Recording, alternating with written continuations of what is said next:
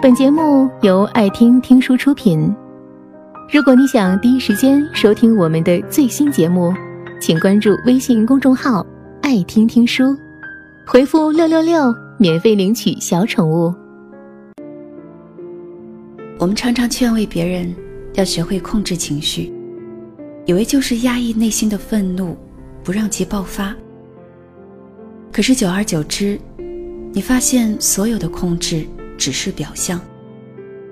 那些被你压抑的情绪，它依然深埋在身体里，犹如一群猛兽，不断的侵蚀你，伤害你，让你越来越感到窒息，越来越不快乐。那么，我们如何在不压抑自己情绪的基础上，管理自己的情绪，找到一个适合自己的发泄方式呢？传统的教育教导我们要忍让，要宽容，要忘却。然而，长久的压抑会带来更大的反弹，积攒的痛苦如暴风骤雨般袭来，霹雳能将我们击为灰烬。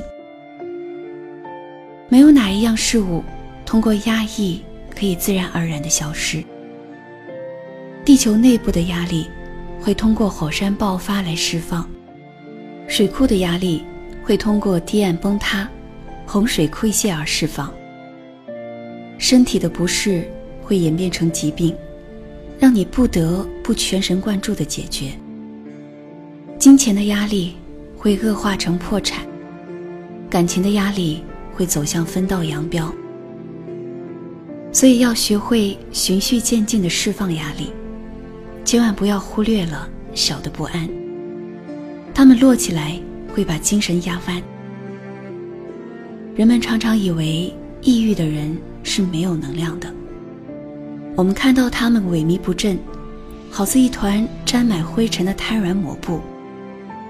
但其实，压抑是一种极大的能量。不信，你看那些抑郁的人，他们可以决绝的自杀，从高处一跃而下。这需要何等的胆量和执着！千万不要轻视了抑郁的人，以为他们没有能力改变。能量执拗的存在着，只是失去了方向，不是向外攻击，就是向内攻击。尊重你的情感。并不是要情感直接的做出决定，而是尊重情感的波涛起伏；不是压抑情感，而是疏通情感。中医说：“不通则痛，通则不痛。”先要将痛苦疏解开来，一团乱麻的情绪症结，简直就是毒药。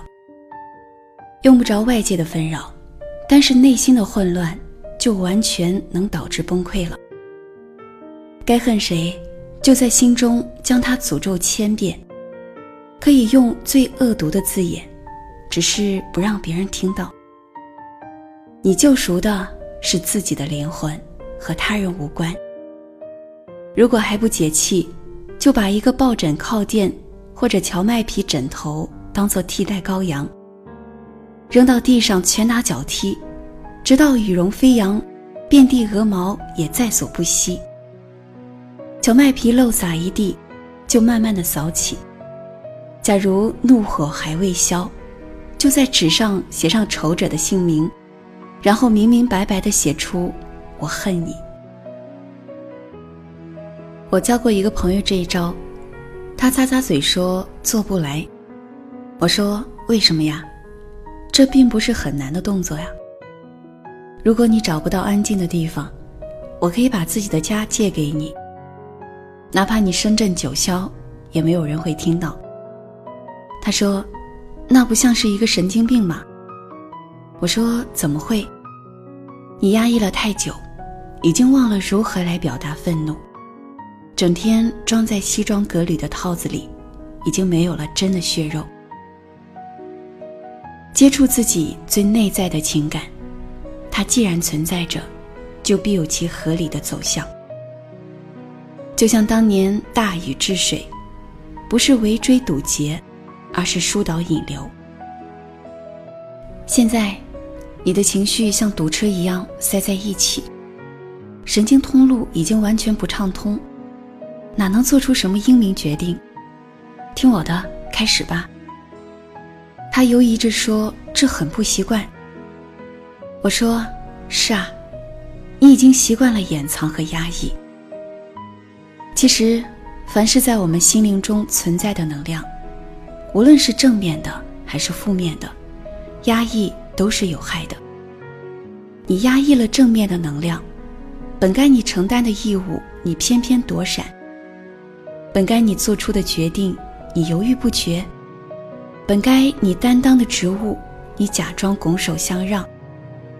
你以为你这是大度，是高风亮节，是安全敦厚，其实不过是懦弱。而且那些被你压抑的能量，它会迅速的变成牢骚、怀才不遇、指手画脚。不在其位而谋其政，让人厌烦。这还算是好的，因为你把能量的矛头对准了外界。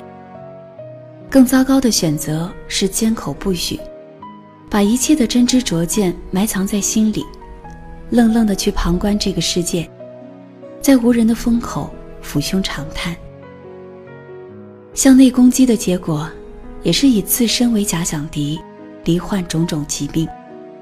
被压抑的能量化作钢刀，在胸廓之内到处乱戳，也可能跑到哪里聚成块垒，就成了凶险的癌瘤。至于那些原本就是负面的能量，得不到宣泄，更加会为虎作伥，肆无忌惮地向外攻击。最极端的，变成了杀人的冲动也说不定。所以，情绪是万万压抑不得的。就像高压蒸汽，一定要给它找一个出口，不然爆炸是免不了的。抱枕法是一个简便易行、安全可靠的方法。只要你养成了习惯，对于让你万分不舒服的事儿，直面相对，找到问题的症结，把脾气宣泄出去，你会觉得云开雾散，月朗风清。精神就会轻松了好多。情绪遮挡着视线之时，我们能看到的出路是很少的，有时简直就是大雾弥天，日月无光。当我们安静下来，心灵的能量就渐渐的呈现出来，就能发现很多被震怒的荒草遮掩的曲折小径。我就曾经把一个枕头摔开了线。之后，心平气和地把开线之处缝起，虽略损美观，但并无大碍。有人能摸索出其他适合自己的方法排解忧愤，这也很好。比如阿甘，他的法子就是跑步，无休止的跑步，在步履交替的过程中，他慢慢治愈了自己的创伤。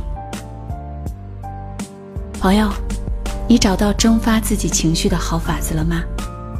如果你已经找到了，那么恭喜你，这样你就比较能够面对真实的自我，再不用委屈自己。